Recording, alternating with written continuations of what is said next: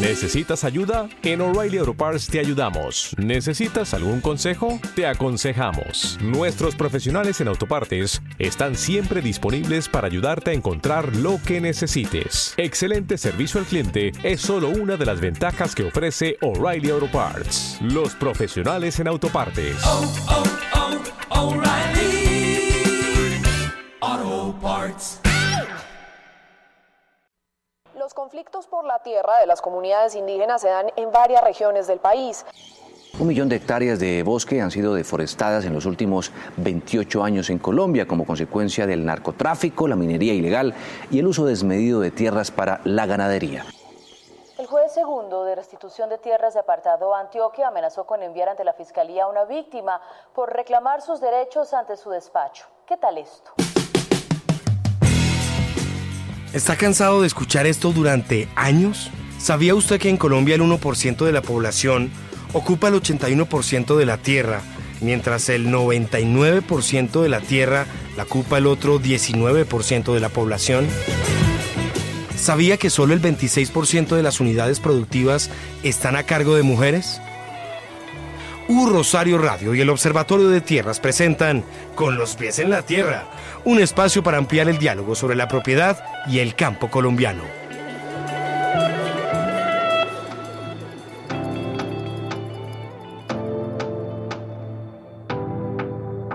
Nos quitaron el mar, nos quitaron el cielo, vendieron por nada, se nos acabó, nos quitaron el viento, quemaron la selva, vendieron la tierra, apagaron el sol.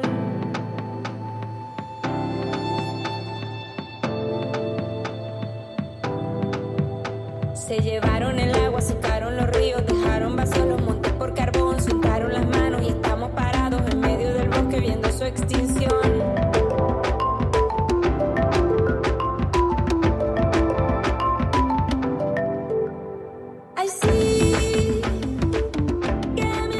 Un saludo a todos los y las internautas de Bogotá, Colombia y el mundo. Bienvenidos a la cuarta temporada de nuestro programa Con los pies en la tierra, realizado por el Observatorio de Tierras en alianza y emitido a través de las ondas digitales de la emisora institucional de la Universidad del Rosario, U Rosario Radio. Un espacio que durante una hora le traerá información y debates sobre la actualidad agraria y rural del país. Me acompaña hoy en la mesa Ana Valentina Nieto, Hola a todos y a todas nuestros oyentes. Carolina Crosby Hola, un saludo a todos y todas. y Brian Triana. Hola, buenos días a todas las personas que nos escuchan. Recuerden, internautas, que ustedes nos pueden escuchar por nuestra página web www.urrosario.co, al igual que en las plataformas de broadcasting como Spreaker, Spotify, Deezer, iHeartRadio, Radio Garden y Apple Podcast, donde podrán acceder y descargar todos, los, todos nuestros episodios. Recuerden seguirnos en nuestras redes sociales, en Twitter nos encuentran como arroba tierras observa y en Facebook estamos como facebook.com slash tierras observa. En el control master nos estará acompañando Nelson Duarte y en la dirección general de la emisoria Sebastián Ríos. Y yo, María Teresa Gutiérrez, que hoy seré la conductora de Con los pies en la tierra. Bienvenidos.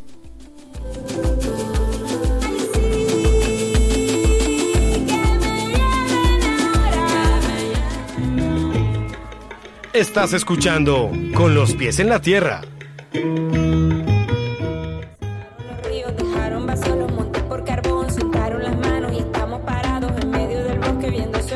El día de hoy en nuestro episodio, La lucha por los derechos, una masacre que no cesa, estaremos hablando sobre los líderes y las lideresas sociales en Colombia y cómo esto ha significado un riesgo para la vida desde los territorios.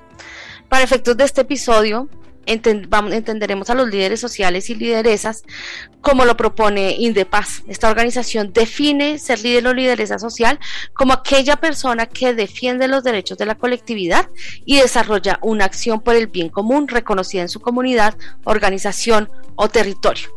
Todo líder o lideresa se considera un defensor de derechos humanos. Este fenómeno de violencia hacia los líderes eh, sociales viene cobrando todas las semanas las vidas de importantes personas en los territorios. Por ejemplo, eh, hoy en El Espectador se reportó que en Putumayo, en el marco de un operativo militar en busca de uno de los cabecillas de las disidencias de las FARC, murieron 11 civiles, entre los que se encontraban dos líderes comunitarios y la esposa de uno de ellos. En la versión oficial, el operativo se hizo hacia criminales y no hacia civiles.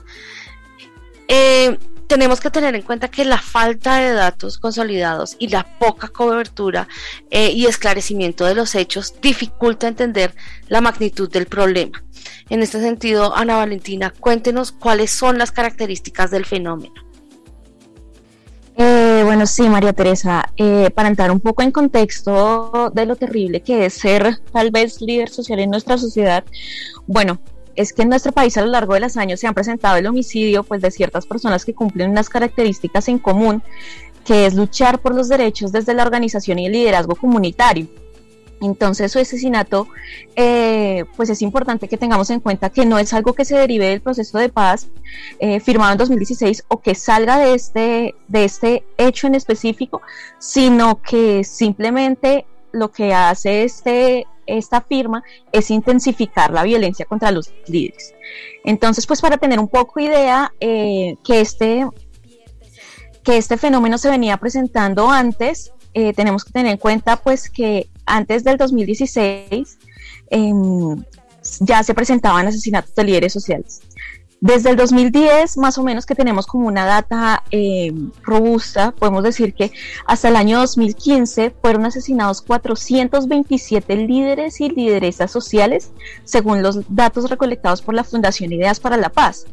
Entonces, pues con este contexto nos damos cuenta que no es algo que viene desde ahorita y pues que se llega al año 2016 cuando se firma el proceso de paz y pues se piensa que con este proceso se va a disminuir la violencia contra los líderes sociales, puesto que los lleva a un escenario mucho más público, donde realmente pues se visibilizan sus luchas, em, donde hay una visibilidad pues de todo lo que hacen en múltiples aspectos, pero eh, aunque sí hay una disminución, pues esta disminución es ligerísima, o sea, realmente es muy poca en las cifras de asesinatos, pues según Indepaz, en el informe especial que realiza, eh, entre el 2016 al 2020, dice que en el año 2016 fueron asesinados 21 líderes y lideresas sociales. Pero realmente esta reducción solamente dura este año, ya que en 2017 se vuelve a recrudecer la violencia contra los líderes y se da un repunte de 207 líderes asesinados. A esto se suman pues también las declaraciones del gobierno donde se pues, establece el mismo Ministerio de Defensa eh, por su vocero Luis Carlos Villegas, quien era el ministro de Justicia en esos momentos, quien dijo que los homicidios pues, de los líderes sociales no cumplían la calidad de ser sistemáticos, sino que simplemente eran casos aislados y que las entidades de investigación como lo son la Fiscalía General de la Nación y el Ministerio del Interior realmente no tenían ningún tipo de elementos que probaran que estos homicidios eran de carácter sistemático. Eh, tristemente, para los siguientes años las cosas no mejoran. Para los líderes, ya que en 2018 eh, son asesinados 298 líderes, en 2019 279, en 2020 son asesinados 116 y para el año 2021 fueron asesinados 171. Eh, tristemente, pues en lo que ya va corrido el año 2022, que son solamente tres meses, han asesinado a 48 líderes sociales. Y creo que es importante hacer esta observación eh, cuando empezamos a hacer la investigación para este reporte o para este podcast. Eh, para el día lunes solamente habían 41 eh, líderes sociales asesinados. Y para el día de hoy ya hay 48, sumando las víctimas del día de hoy, pues realmente esto es algo que no cesa, la crueldad no cesa contra los líderes sociales. Entonces, pues en total, después de la firma del proceso de paz eh, o del acuerdo de paz, van 1.190 personas asesinadas que son líderes sociales. Esto solamente pues nos tiende a mostrar que las cifras no disminuyen y que los líderes siguen siendo asesinados.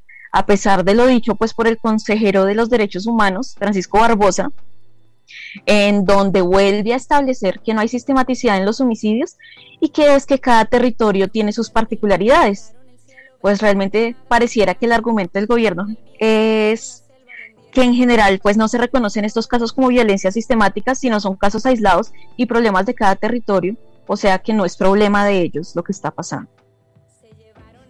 Ana, algo que tenemos que entender es que eh, la diversidad que hay dentro de eh, las acciones y los derechos que están defendiendo estos líderes. ¿Nos podría contar usted un poco más de cuáles son los principales derechos que están defendiendo los líderes y lideresas perseguidos? Eh, sí, claro, María Teresa. Pues mire, dentro de todo lo que se ha dicho pues hasta el momento, eh, es muy, muy importante, como usted lo dice, destacar todas las calidades que tenían estos líderes sociales y qué derechos y qué comunidades defendías, defendían con su activismo. Eh, pues según Indepaz, la mayoría de líderes asesinados pertenecían al sector social campesino, defendiendo temas de acceso a territorio, cultivos, conflicto en sus zonas, entre otros. A esto también pues se le dan, eh, le siguen los líderes indígenas, quienes dentro de sus luchas protegen la autonomía de sus pueblos y sus costumbres, siguen los líderes cívicos, aquellos que protegen pues, los territorios eh, desde la ciudadanía y la organización de la misma. Eh, los siguen los líderes afrodescendientes, pues quienes luchan por el acceso a los derechos y a su territorio y a su autoconcepción seguidos pues finalmente por los líderes comunales, sindicalistas, representantes de víctimas, representantes de diversidades, minería ancestral y ambientalistas. Entonces acá nos damos cuenta que, que la diversidad del grupo es muy grande, que el líder social hablamos de la generalidad pero cada uno de estos líderes defiende unos grupos y unos derechos en específico. Entonces, pues según viendo los derechos que normalmente se buscan proteger, son aquellos derechos colectivos a la paz, al acceso a la tierra, al territorio, a la autonomía de los pueblos indígenas, a la organización civil y sindical, al medio ambiente, entre muchos más, pues que todos nos hemos dado cuenta que el Estado en múltiples ocasiones tiende a desatender pues de manera arbitraria sin ningún tipo de justificación. Eh, también pues en comparación a todo esto, el gobierno en múltiples declaraciones establece que estos homicidios al ser selectivos o ser casos aislados de asesinato eh, a los líderes y lideresas, pues eh, que estos se encuentran en zonas de narcotráfico y que por ende la única protección y la única forma de evitar estos homicidios es que reforzar la guerra contra las drogas y ignorando pues que esto aumenta la revictimización de las víctimas que se encuentran dentro de las zonas y también creando prejuicios y sesgos contra los líderes que viven en estos territorios. Y es que si hacemos una comparación realmente de los municipios donde más se han presentado asesinatos eh, de líderes sociales son Cauca, Antioquia, Nariño, Valle del Cauca, Putumayo, Norte de Santander, Córdoba, Caquetá, Meta, Chocó, Arauca, eh, pues que en estos municipios desde 2016 hasta la fecha se han presentado como mínimo 20 casos de homicidios de líderes sociales. Entonces, pues reducir el asesinato de los, de los líderes sociales a la ubicación geográfica de los líderes y la presencia o no de narcotráfico en la zona es reducir hasta el absurdo pues la problemática generalizada que existe detrás de estos homicidios, como lo es pues la desatención del Estado, la debilidad de las instituciones no castrenses, eh, la ausencia de oportunidades reales, la poca inversión estatal, entre otros problemas de los habitantes de estas zonas, que lo que hacen es intensificar las violencias. Una de las cosas importantes que ya ha mencionado Ana que eh, hay que resaltar es que eh, el argumento de la presencia del narcotráfico como eh, incentivo para la victimización de los líderes se cae por su propio peso. Un ejemplo es Antioquia, que tiene una altísima victimización de líderes sociales sin tener una gran presencia de cultivos de uso ilícito. Entonces es importante también esclarecer quiénes son los presuntos responsables de este fenómeno para entender la sistematicidad del mismo.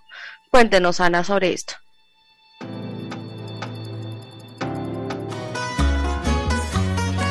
Listo, María Teresa. La voz de Ana Valentina Nieto te conecta con los pies en la tierra.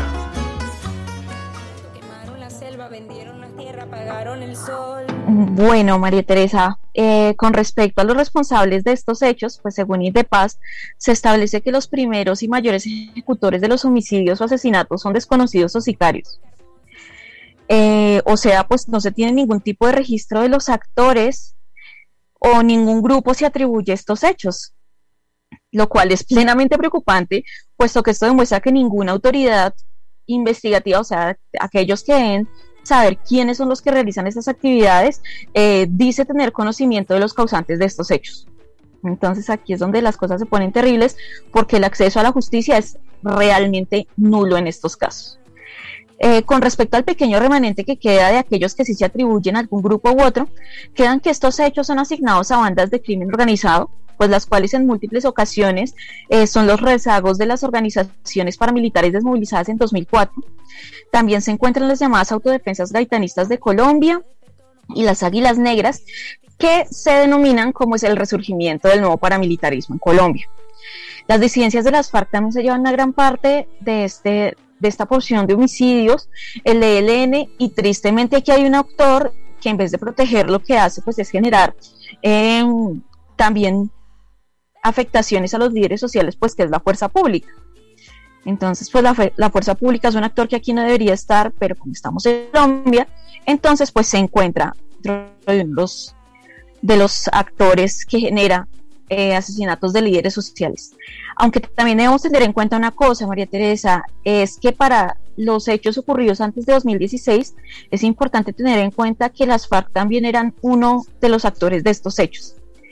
¿Listo? Eh, todo este tema del homicidio de líderes sociales ha tenido unas implicaciones muy fuertes en lo que es el proceso de paz eh, y en su aplicación ya que todas las implicaciones que ha tenido son negativas, puesto que ha generado desconfianza en el Estado, eh, en desconfianza en la aplicación de los mismos acuerdos, propicia los acuerdos ilegales que afectan estas zonas, eh, puesto que muchos líderes lo que hacen en estos territorios es hacer papel de Estado en sus comunidades.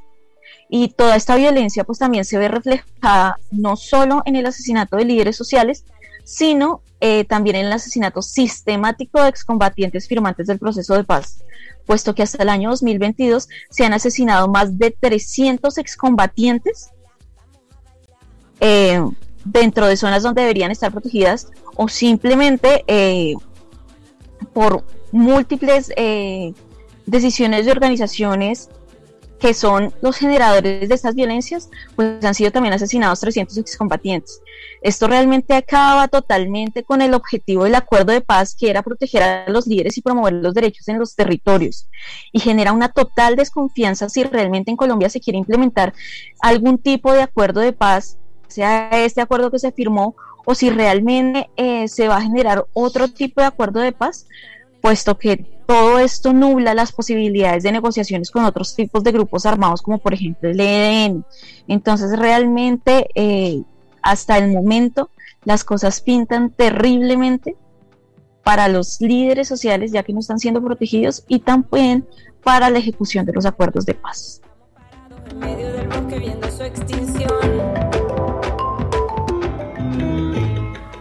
Estás escuchando Con los pies en la tierra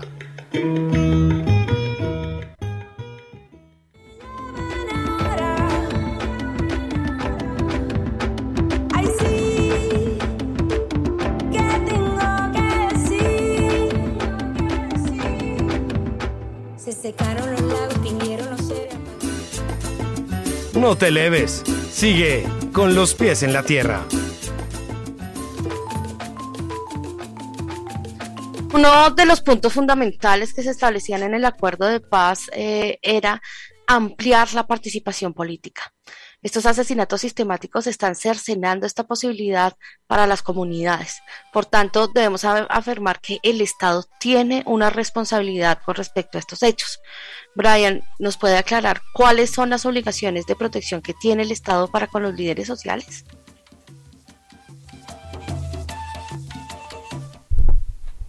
Claro que sí, María Teresa. Resulta que a nivel internacional y nacional se han expedido un conjunto de normas que obligan al Estado a brindar una protección especial para los líderes sociales.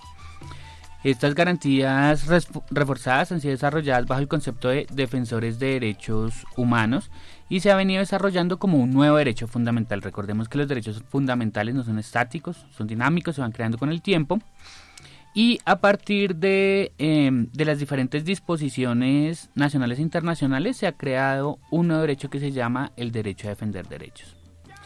Para explicar un poco esta normatividad voy a iniciar con las normas nacionales. En Colombia mm, empezamos con la Constitución Política de 1991. En esta se establece en el artículo 2 y en el artículo 95 que todos los ciudadanos tienen el derecho y el deber de promover la defensa y la protección de los derechos humanos.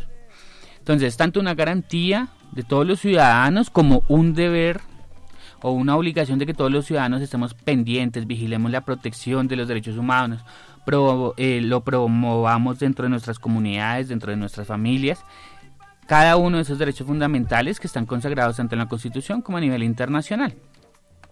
Además, estas disposiciones constitucionales se complementan con normas internacionales que hacen parte del bloque de constitucionalidad. Es importante, María Teresa, en este punto em, eh, recordar que el bloque de constitucionalidad es la ampliación de la Constitución. ¿sí? Entonces, hay unas normas a nivel interno o a nivel internacional que tienen el mismo rango de la Constitución. Y en esas normas encontramos estas disposiciones internacionales que protegen a los derechos de los defensores de derechos humanos.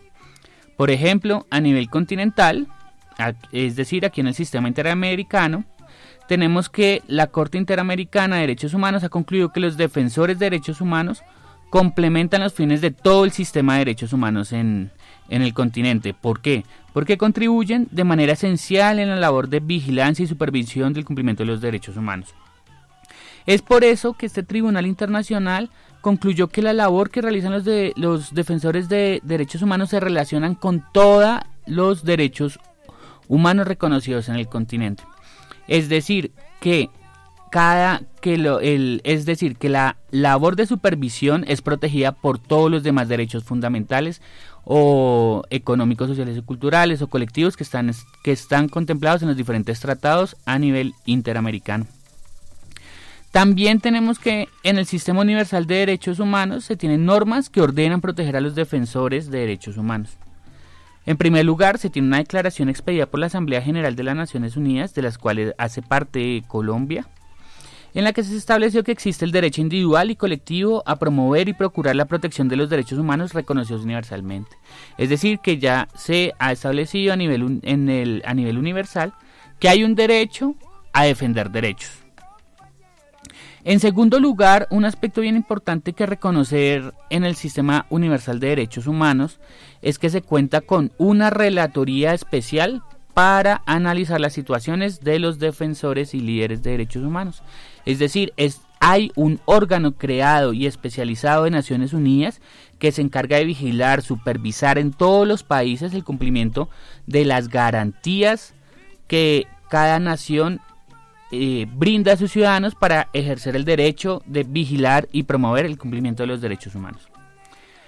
Finalmente, María Teresa y, y Escuchas, estas normas han sido estudiadas por la Corte Constitucional en diferentes sentencias, en las cuales se concluyó que existe un conjunto de garantías nacionales e internacionales que protegen a los derechos humanos que son de obligatorio cumplimiento para el Estado colombiano.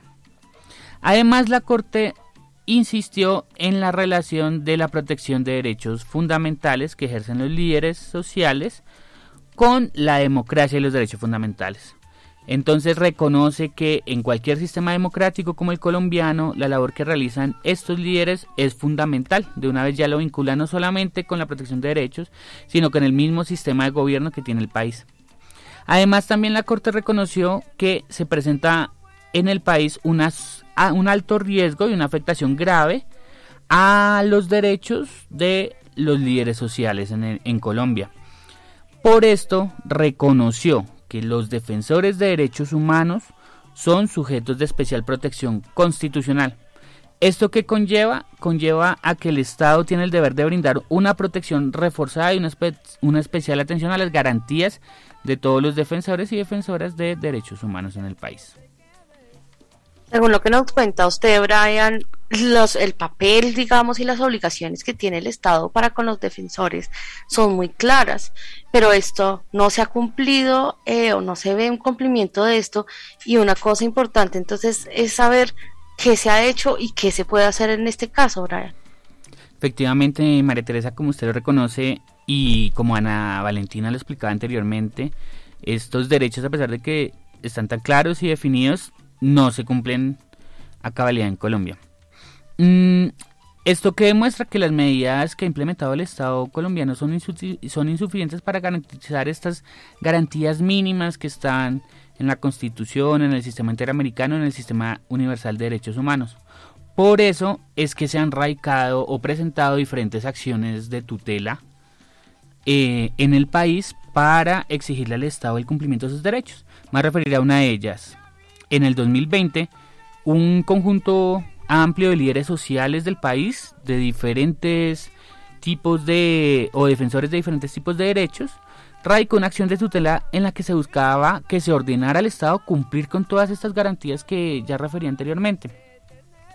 Esta acción estuvo acompañada por diferentes organizaciones sociales de derechos humanos y académicas como, como el Observatorio y, nos, y buscaba, o más bien argumentaba que en Colombia existe ese nuevo derecho, un derecho a defender derechos, como un derecho fundamental, el cual abarca las diferentes garantías nacionales e internacionales que nos referíamos anteriormente.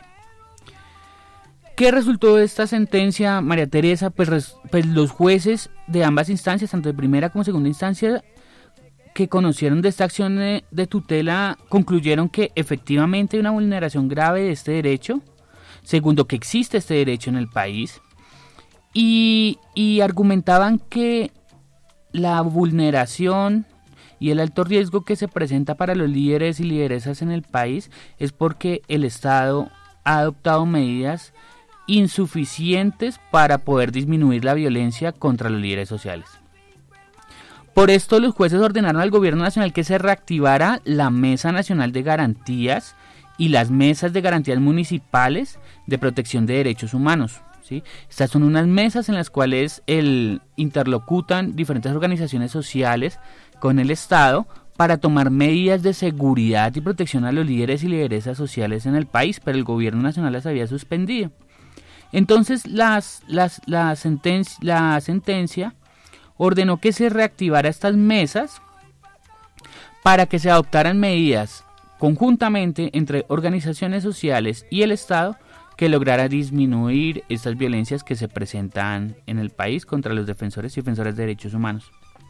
Sin embargo, como, como lo mostró Ana, los resultados todavía no se ven. Estamos a la expectativa de mirar cuáles van a ser los efectos de estas de estas decisiones y de estas nuevas medidas en las cuales se deben adoptar las diferentes eh, garantías o mecanismos de seguridad que se habían que se establecieron no solamente en las legislaciones o en las normas que refería anteriormente, sino también en el acuerdo final de paz. Estamos entonces estamos a la espera de ver los resultados.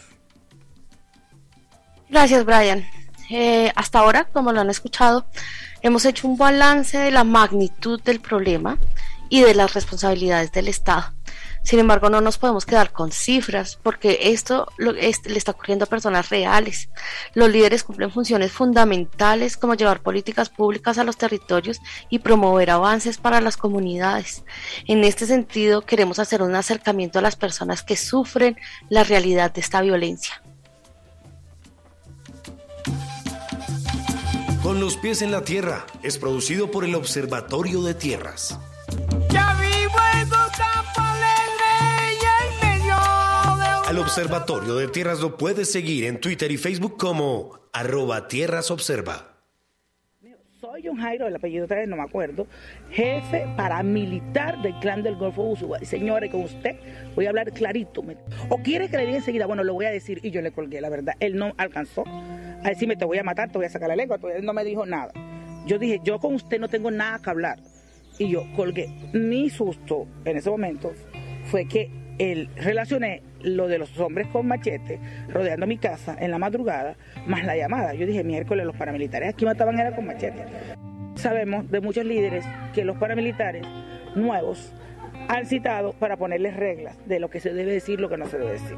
Tenemos que estar prevenidos, pues cuidándonos, no, no tampoco como que a la defensiva, pero sí cuidándonos por lo que sabemos que es lo que está pasando. El comienzo fue muy duro y eh, se convierte o se hace un poco más duro una vez vuelven a salir esos benditos panfletos. Eso para qué voy a negar, eso lo pone uno pues a, reflexionar. Más sin embargo hay algo muy bonito y es eh, la fuerza y el apoyo de la comunidad. Mm, cuando uno está en medio de la comunidad, la comunidad le da a uno mucha fuerza. Estamos pidiendo de que para nosotros una seguridad no es un carro blindado, no es una escolta para X o Y líder, al contrario, eso lo pone más en riesgo, sino que hay otras medidas, eh, digamos, más generales para toda la comunidad. Porque en últimas toda la comunidad termina siendo eh, el líder y, representante y, hay liderazgos importantes. Y a veces uno empieza a justificar ¿no? lo que pasa, entonces lo que sucede, entonces quién sabe por qué sería, ¿no?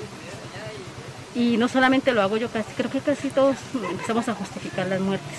Y estaba cometiendo ese error y ya después me di cuenta que no, prácticamente eh, hemos sido también víctimas de todo ese conflicto es que quieren acabar con el movimiento social, quieren acabar con el defensor y defensora de derechos humanos, quieren acabar con el líder, la lideresa, ¿sí? Esa es la triste realidad. Uno no sabe si será, uno lo ve en fresco, y pero uno, uno, uno aquí está hablando casi que con el corazón en la mano, porque uno no es la última vez que podrá hablar. Porque aquí el proyecto es asesinarlo a uno para que uno se calle. Entonces siempre han creído que asesinar uno ya se acabó el proyecto social, que desaparecer a uno se acabó el proyecto social, que llegar y encerrar a uno se acabó el proyecto social. Eso no va a ser tan fácil porque aquí no es una persona, aquí es un movimiento. Te invitamos a mantenerte con los pies en la tierra.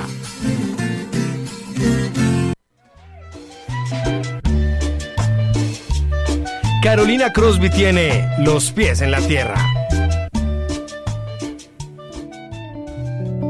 Bueno, y lo que acabamos de escuchar es un compilado de testimonios en donde hablan Juana Ruiz Mampuján y Luceida Julicue, que son lideresas amenazadas, en un corto video que hizo la agencia EFE y que encuentran en YouTube titulado como Asesinatos que no cesan, líderes sociales en Colombia. Y también escuchamos los testimonios de Teófilo Acuña y Jorge Tafur, que son, eh, pues eran líderes que fueron asesinados en febrero de este año. Teófilo y Jorge, ellos eran líderes en el Magdalena Medio y llevaban varios años buscando eh, el rescate de los playones comunales en las comunidades de Terraplén, Puerto Oculto y La Berraquera, en el complejo Cenagoso en San Martín, en el departamento del Cesar. Estos playones, digamos que son las tierras que quedan libres de agua de las ciénagas cuando hay verano o sequía, entonces, digamos que el principal problema que tenían acá es que estas comunidades utilizaban las tierras que quedaban secas para cultivarlas mientras no tuvieran agua. Y estos cultivos pues no alteraban la calidad del suelo, pero con el tiempo llegaron privados a apropiarse de estas tierras, que debemos aclarar que cuando se les daba el uso comunitario por parte de las comunidades, pues no pertenecían a nadie y eran bienes de uso público. Lo que hacían entonces los privados, además de apropiarse de estas tierras que pues no son adjudicables, era desviar el curso del agua para mantener la sequía y posteriormente ellos llevaban búfalos y ganadería extensiva para compactar eh, los suelos y poderlos llenar como de cultivos de palma de aceite. Entonces, pues por supuesto, esto trajo conflictos entre las comunidades y los grandes terratenientes que además pues las comunidades tuvieron que abandonar algunas costumbres que sustentaban su economía, como la pesca, y también tuvieron que perder estos cuerpos de agua, pues que por el desvío del agua no pudieron volver a formarse. Em, después, bueno, en eh, Teófilo y, Jorge lideraban estos proyectos, y estos procesos en las comunidades y daban, digamos, las herramientas a la gente para que pudieran organizarse y exigir sus derechos y también como para poderles eh, hacer entender, digamos, a qué se estaban enfrentando las comunidades cuando luchaban por estos procesos. En parte porque pues los procesos no avanzaban porque supuestamente digamos que había faltas de pruebas de que existían estos cuerpos de agua antes y pues que ya no estaban porque es algo digamos muy difícil de demostrar. Los líderes entonces recibieron varias amenazas por, por liderar estos proyectos hasta que una noche en febrero del, del 2022 de este año pues los mataron en Puerto Oculto. Y eh, otra, digamos, de las historias que nosotros tenemos, que es una lideresa que perdió el país este año también, fue Luz Marina Arteaga. Ella era reclamante de tierras del proceso campesino e indígena del porvenir y la vereda Matarratón en Puerto Gaitán Meta, que ellos pues reclaman la devolución de sus territorios tras recibir además sentencias que exigían dicha devolución y que no se estaban cumpliendo. Eh, algunos integrantes del Observatorio de Tierras pues eh, tuvieron la oportunidad de, de, conocerla y de trabajar con ella y queremos mencionar un poco también pues eh, su recorrido como lideresa. Ella era médica y defensora de derechos humanos y luego de ser víctima de secuestro en el 96 y de ser desplazada por paramilitares, vivió en Orocue, Casanare, y el 12 de enero de este año eh, ella fue reportada como desaparecida hasta que cinco días después encontraron su cuerpo sin vida a orillas del río Meta. Luz Marina también denunció varias veces las amenazas en contra de su vida, pero digamos que no recibió ninguna ayuda del Estado, ningún apoyo, hasta que, bueno, pues finalmente murió. La asesinaron. y digamos que estos son solo dos de los 1.601 casos que tenemos pues en cifras y registrados desde el 2010 de asesinatos a líderes y lideresas sociales y que han aumentado drásticamente en los últimos años. Es importante también mencionar que existen distintas formas de victimización y de revictimización que no están en estas cifras y pues no se tienen en cuenta pues porque solamente se cuentan los asesinatos, pero ellos también sufren de amenazas, atentados y distintas formas de violencia que no solo son muertes, y digamos que también eh, se entiende que estas amenazas y todas estas violencias las sufren no solamente los líderes y lideresas, sino también pues todas sus familias, allegados y las mismas comunidades. Gracias, Carolina. Por ahora vamos a unas pausas, unas breves pausas institucionales y en breve seguiremos con nuestro episodio de hoy, la lucha por los derechos, una masacre que no cesa y con una invitada muy especial que tendremos para ustedes. Ya volvemos. para abrigarte una ruana y una vela. Al Observatorio de Tierras lo puedes seguir en Twitter y Facebook como arroba Tierras Observa. Un Rosario Radio. Siempre conectados a través de tus sentidos.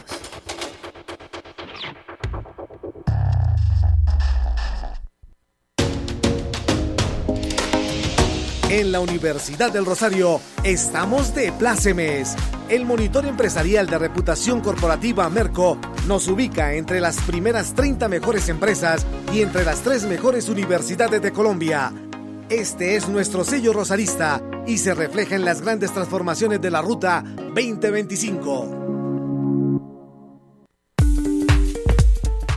Les contamos que la Dirección Académica, a través del Centro de Enseñanza, Aprendizaje y Trayectoria Profesional CEAP, abre la convocatoria Fondo de Innovación Pedagógica FIP Nora Pavón Fernández 2022 a toda la comunidad académica de la Universidad del Rosario. Pueden participar profesores con propuestas individuales de innovación pedagógica, equipo de profesores que hacen parte de un mismo programa académico y que proponen una experiencia de innovación pedagógica Equipo conformado por profesores y o administrativos de la universidad interesados en implementar una propuesta de innovación pedagógica. Equipo de profesores y o administrativos de diferentes instituciones de educación superior en Colombia, liderado por profesores de la Universidad del Rosario. Conoce las bases de la convocatoria en nuestro portal educativo urrosario.edu.co. Sección Noticias. Convocatoria Fondo de Innovación Pedagógica Nora Pavón Fernández 2022. Universidad del Rosario. Grandes transformaciones de la Ruta 2025. ¿Sabías que la Universidad del Rosario te cuida de corazón? Es por esto que ha creado una gran ruta de apoyo para la prevención de dificultades de salud mental y acompañamiento en los casos en que sea necesario. ¿Quieres saber cómo funciona? Aquí te contamos. La línea UR Te Cuida de Corazón 305-7171515 es un canal que te permite activar acompañamientos inmediatos en situaciones difíciles. En la opción 1 vas a encontrar Sanamente UR en este canal contarás las 24 horas del día con el acompañamiento de profesionales que podrán brindarte apoyo en circunstancias de crisis emocional o de riesgo de suicidio. Marcando la opción 2, te comunicas directamente con el equipo Cora, con quienes podrás recibir comprensión, orientación, recepción y acompañamiento en relación a circunstancias de violencias basada en género y discriminación. Y en la opción 3, Puedes contactarte con servicio médico en cada sede para recibir apoyo en emergencias de salud al interior del campus. Así que guarda este número y recuérdalo. 305-7171-515. UR Te Cuida de Corazón es la línea de atención directa que la universidad ha creado para ti, buscando ofrecerte cada vez más oportunidades de acompañamiento.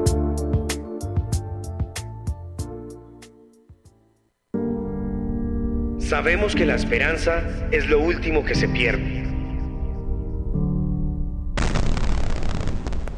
Y hoy, nuestro corazón rosarista late más fuerte que nunca. Regresa al festival universitario más importante de Colombia.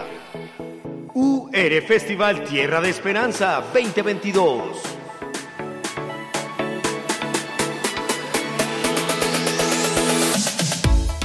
Alista tu mejor pinta, bloqueador, tapabocas, alcohol, cámara, tu combo de amigos y la mejor actitud para hacer de este UR Festival un recuerdo inolvidable.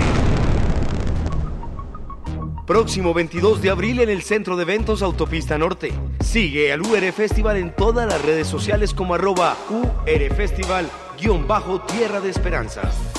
Y entérate de las actividades y los artistas sorpresa que tendrán para ti. Una invitación del Consejo Superior Estudiantil de la Universidad del Rosario y un Rosario Radio.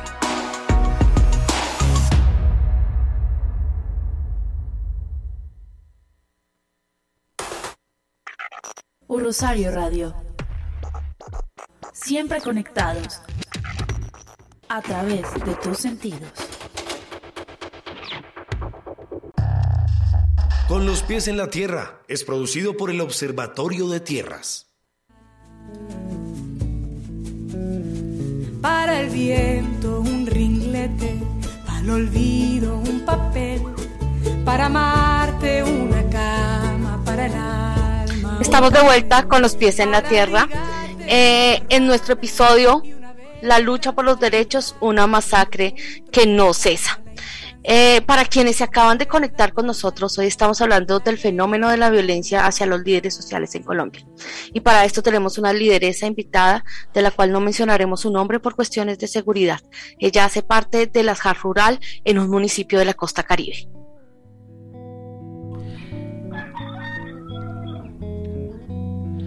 Buenos días, señora lideresa, ¿cómo está? ¿Nos escucha muy días, bien? Gracias a Dios. Sí, escucho bien. Perfecto, ya se encuentra en, en, en vivo. Muchas gracias por acompañarnos en nuestro programa de Con los pies en la tierra que se transmite por UR, UR, UR, U Rosario Radio. Entonces queríamos hacerle unas pequeñas preguntas como para poder ilustrar sobre ese, los diferentes tipos de violencias que sufren eh, los, los líderes y lideresas como usted. Eh, la, le queríamos preguntar si nos podría informar un poco cómo inició su proceso de liderazgo y qué la llevó a ser lideresa.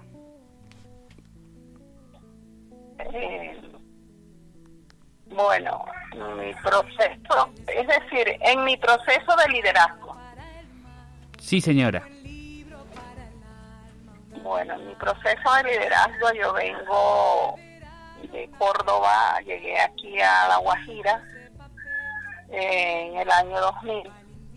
Eh, pues en mi proceso de liderazgo fui la primera representante departamental de víctimas, presidenta de, la, de las víctimas del departamento de La Guajira en Río Hacha.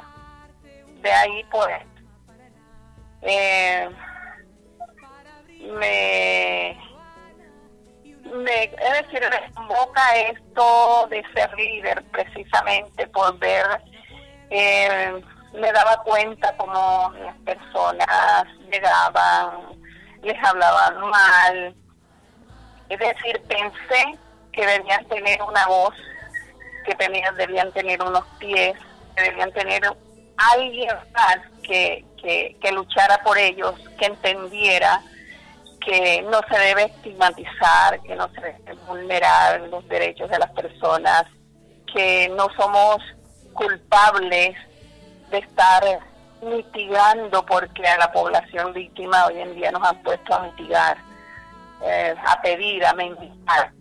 Entonces las entidades para esa fecha trataban muy mal a las, a las víctimas. Por eso mi afán de ser líder para defender los derechos de las víctimas. Y, y como lideresa, ¿cuáles han sido sus labores o qué estrategias ha implementado para, para poder cumplir con ese objetivo que la llevó a, adelantar ese proceso? Bueno, eh, estrategias aquí, fui la, la persona que insertó el programa de Familias en Acción con las víctimas de la vereda Santa Rita de la Sierra y luché porque el municipio fuera favorecido en su totalidad. Eh, se presentó una situación en donde cuando el municipio se favoreció en su totalidad en la convocatoria hubieron personas que la sacaron porque entraron por el CISBEN. Eso es una de las de mis funciones. Logré que se diera proceso de inclusión en el programa que se dio a nivel nacional eh, de salud. Donde quiera íbamos, llevábamos una denuncia, llevábamos a la farmacia, llevábamos al terapeuta nuestra denuncia y pues logré a nivel nacional que se diera eh, la for una forma para no cargar ese documento, puesto de que eso ponía en riesgo nuestras vidas. Eh, también en, el, la salud, pues también logré que entráramos al régimen subsidiario en salud como víctima que se nos negaba acá en el municipio.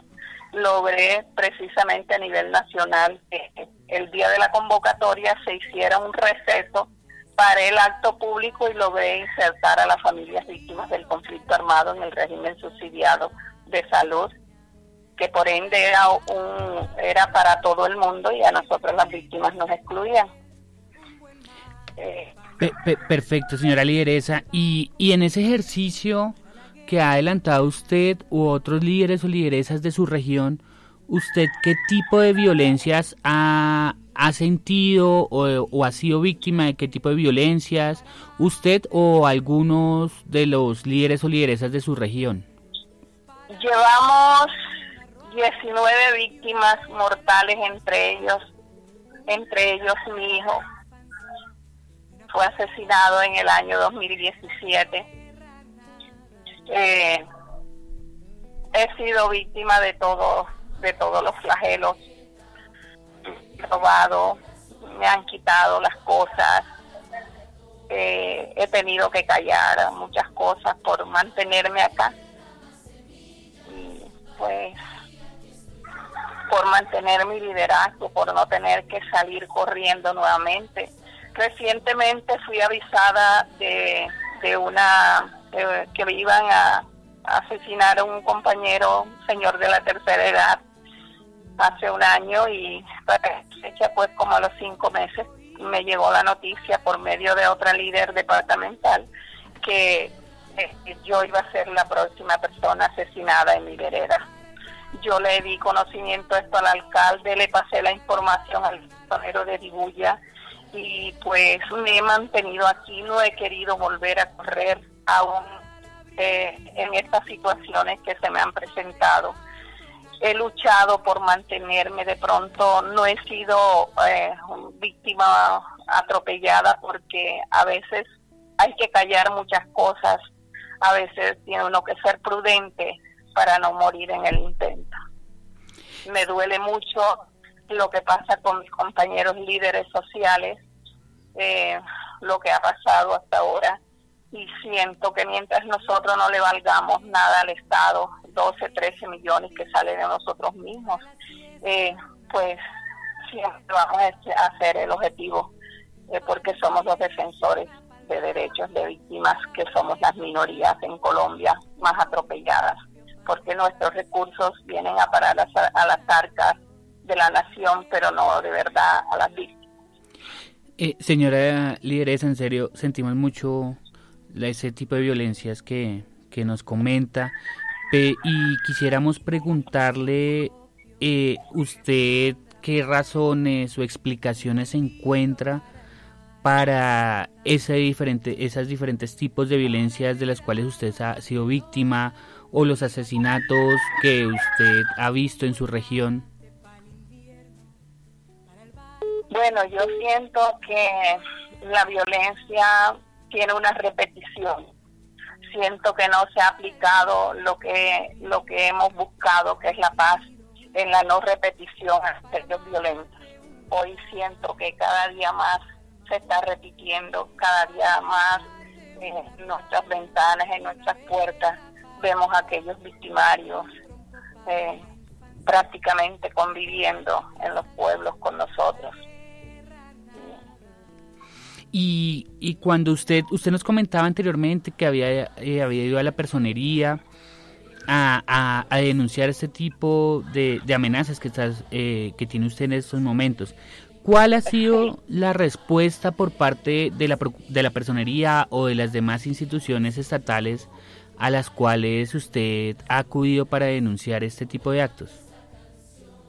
Bueno, yo en la fiscalía denuncié la muerte de mi hijo y pues me niegan, eh, me han negado el registro de víctima por asesinato. Eh, fui en mi situación, fui a, la personería y pues ellos me dijeron que esto no podía ser verdad. Eh, fui a la policía, también me dijeron lo mismo, que estas personas no obraban así, que esto debió de ser otros intereses que había de otras personas que querían dañarme o que yo me fuera de la región, pero que no lo hiciera, que esperara que no lo hiciera, porque de pronto esto no salía de dichas personas, de dichos grupos. Entonces, pues eso me dejó, me ha permitido estar acá, a no salir, a no volver a, desplazarme, ya que no hay garantías para yo dejar atrás nuevamente lo que lo que lo poco que tengo. Eh, señora lideresa, ¿y usted ha, ha encontrado obstáculos cuando usted va a realizar alguna denuncia a las instituciones estatales? ¿Ve que son demorados en las respuestas o le piden muchos trámites o documentos que de pronto usted no tiene? Bueno, no lo he hecho ante la ante la, los, los entes de control, a la personería, sí me he dirigido al personero municipal, que es nuestro defensor de los derechos locales en la localidad, eh, porque sí está, hay mucha demora, hay mucha impunidad, hay, hay, mejor dicho, de todo, no hay garantías para las víctimas en Colombia, y sobre todo en nuestro municipio, eh, no tenemos garantías. Y señora lideresa, ¿usted considera que el periodo de 1998-2002, cuando había alta presencia paramilitar en el país, tiene las mismas características de la violencia que se está viviendo actualmente?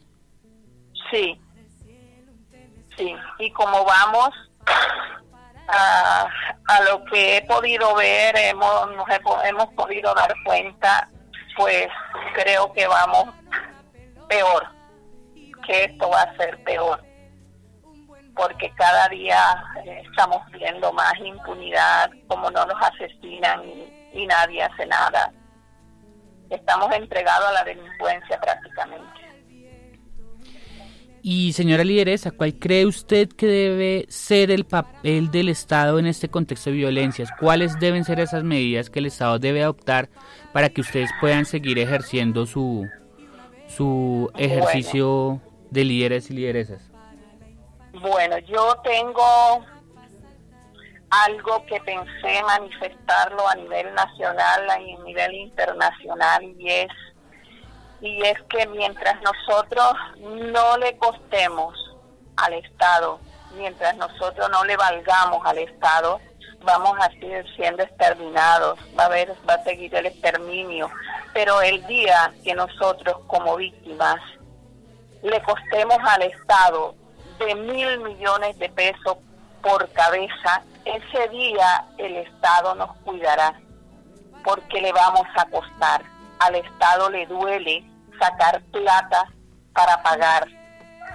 Entonces, si somos víctimas de este, de este sistema, pues el Estado que pague por cabeza mil millones de pesos y que si yo vivo en este municipio y llego a fallecer en acto violento, que sea la localidad, que sea el representante local de nuestro municipio, en esa, eh, podré decir, la administración pagaría.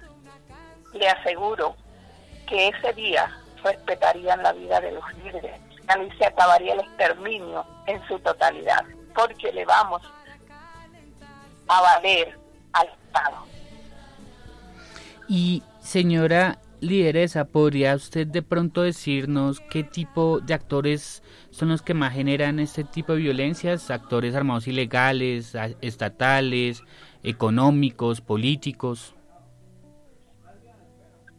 Bueno, podremos decir que prácticamente todos los sectores, eh, todos los sectores, más que todo, pues eh, digamos que la violencia se ha encrudecido y que por mucho que, que pongan pie de fuerza de la, de la policía, del ejército, es como una burla, es como una burla porque sigue, sigue siendo, siguen haciendo, se siguen viendo. Uno va y va a poner una denuncia y queda uno intimidado cuando le dicen, ah, que es fulano de tal, la policía está esperando que llamen para darle el número a los señores tal para que hagan tal y tal cosa, entonces uno no se atreve a denunciar. Muchas veces no se atreve a hacer denuncias porque por el temor que uno tiene de ser más adelante le vengan a tocar la puerta. Yo soy una lideresa que estoy en toda la troncal a unos 10 minutos de la troncal. Estoy, estoy en un objetivo preciso. Entonces, eh, pues, eso es lo que hasta ahora he podido apreciar. No hay voluntad por parte de las institucionalidades para garantizar la vida de los líderes sociales o de las víctimas que han sido atropelladas y nuevamente han sufrido hechos violentos. Y ya para terminar, la última pregunta, señora lideresa, eh, cuando usted ha ido a denunciar, ¿alguna organización social la acompaña para solicitarle al Estado que le brinde seguridad o para reportar ante los, las entidades estatales estas situaciones de violencia que nos ha comentado? Bueno, este predio ha vivido los peores flagelos de la violencia, los peores flagelos naturales. Y nosotros estamos en un predio que ha sido atropellado políticamente, eh, ha sido atropellado por el sistema en todos los aspectos en el año 2010 tuvimos eh, unas capturas donde se indicaban a nuestros compañeros de guerrilleros por la fuerza pública, ejército y policía.